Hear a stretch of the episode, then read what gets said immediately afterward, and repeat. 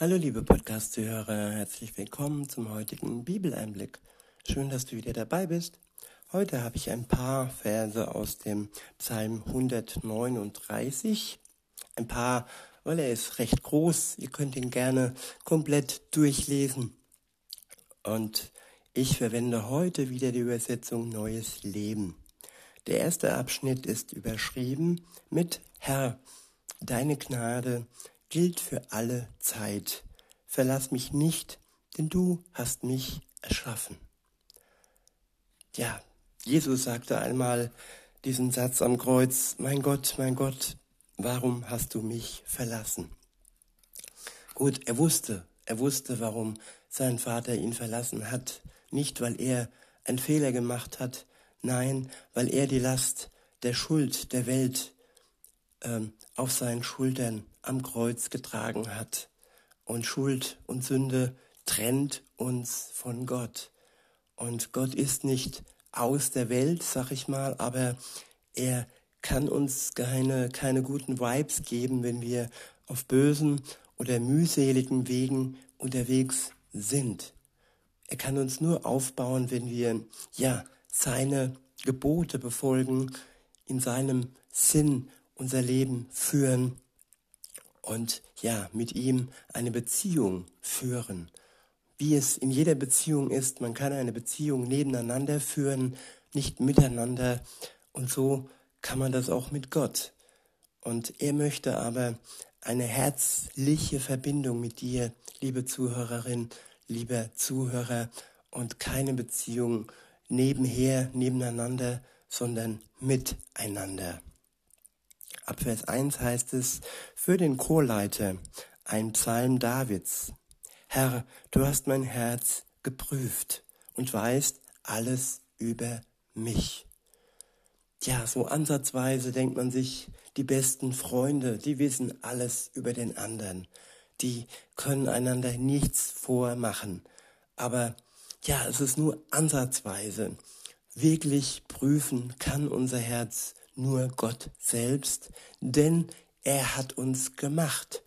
Ja, wenn jemand, das ist ein kleiner Vergleich, aber ein Ingenieur, der ein Auto entworfen hat, der weiß, wie es funktioniert, der weiß, wie es läuft und der hört die Geräusche und er hört ja alles und er weiß sofort, was ihm fehlt, wo man Öl nachfüllen muss und wo man vielleicht eine Schraube nachziehen muss damit es wieder gut funktioniert. Und so ist es auch bei Gott. Er weiß genau, was in deinem Leben nicht stimmt, warum du mühselig bist, warum du, ja, es dir nicht gut geht. Und insofern ist es wichtig, dass wir die Verbindung zu ihm immer gut, ja, am Laufen halten. Und dass die Verbindung auch nicht abbricht von unserer Seite her. Also er ist immer da für uns und so liegt es an uns, ob wir für ihn auch da sind. In Vers 2 heißt es, wenn ich sitze oder wenn ich aufstehe, du weißt es. Du kennst alle meine Gedanken.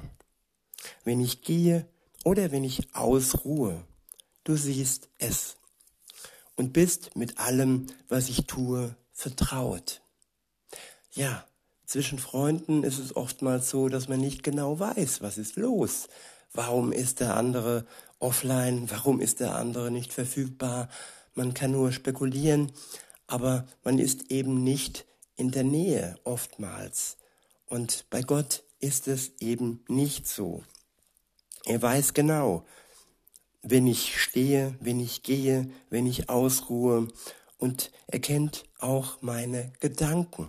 Er weiß, warum es zu meinem Tief gekommen ist, warum ich ausgebrannt bin. Und er, ja, ist vertraut mit meiner Seele und mit meinem Herzen.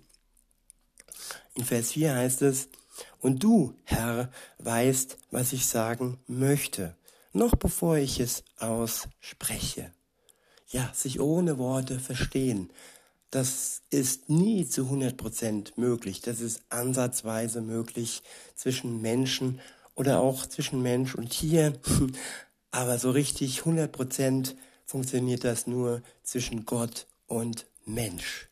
Gott kennt unser Herz und er weiß genau, was wir aussprechen, noch bevor das erste Wort aus unserem Mund kommt.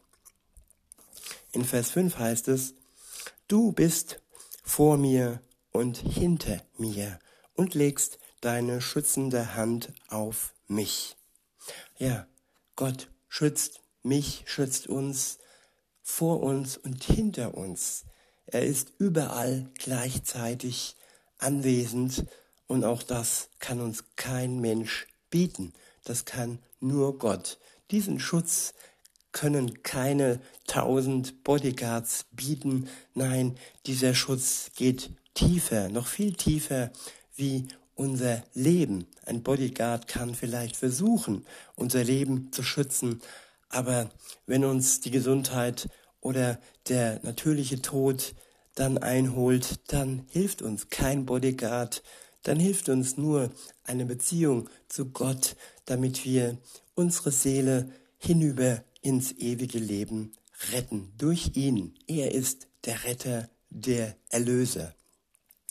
In Vers 5 heißt es, ich wiederhole nochmal und fahre fort, du bist vor mir und hinter mir und legst deine schützende Hand auf mich. Dieses Wissen ist zu, ist zu wunderbar für mich, zu groß, als dass ich es begreifen könnte. Wohin sollte ich fliehen vor deinem Geist? Und wo könnte ich deiner Gegenwart entrinnen? Ja, hier geht es darum, wenn wir ein schlechtes Gewissen haben, wenn wir irgendwie wissen, ja, am besten verstecken wir uns so, wie es der Fall war bei Adam und Eva, die nach dem ersten Sündenfall versucht haben, sich zu bedecken, sich zu verstecken, aber Gott hat sie in Gänsefüßchen aufgespürt und hat ihnen klar gemacht, hier, ihr könnt mir nichts, ja, verschweigen. Und diese erste Sünde, diese Untreue Gott gegenüber, dass sie von dem Baum der Erkenntnis gegessen haben, ja, sie wurde aufgedeckt. Weiter heißt es in Vers 8 und folgende, flöge ich hinauf in den Himmel, so bist du da. Stieg ich hinab ins Totenreich, so bist du auch da. Ja, Jesus ist hinaufgestiegen, weiter hinauf geht es gar nicht hinauf zu Gott, seinem Vater. Und er war auch ganz tief im Totenreich. Ja, nach seinem Tod war er auch da. Also ist es unmöglich, ihm zu entkommen. Er ist da und er ist jemand, der für uns da sein möchte, der uns nicht verfolgen möchte.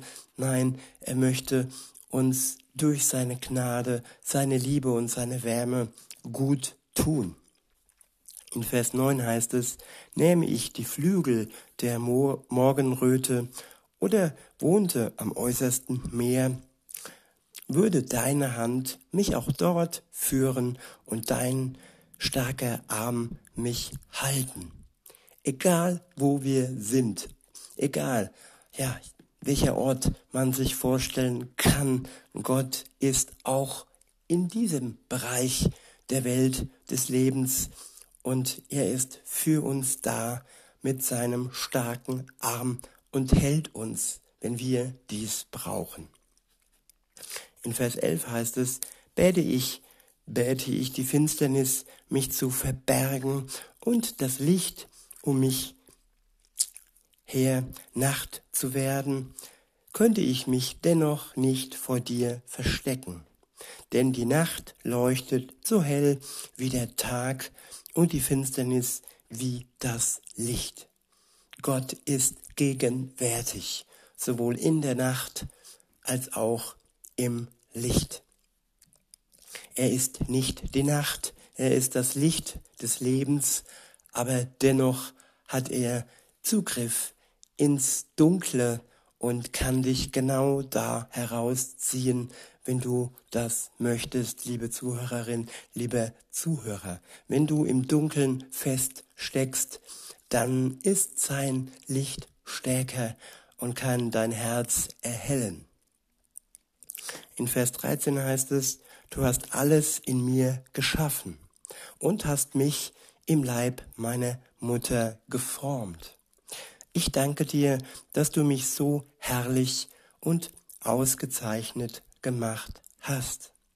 Wunderbar sind deine Werke, das weiß ich wohl. Du hast zugesehen, wie ich im Verborgenen gestaltet wurde, wie ich gebildet wurde im Dunkel des Mutterleibes. Du hast mich gesehen, bevor ich geboren war. Jeder Tag meines Lebens war in deinem Buch geschrieben.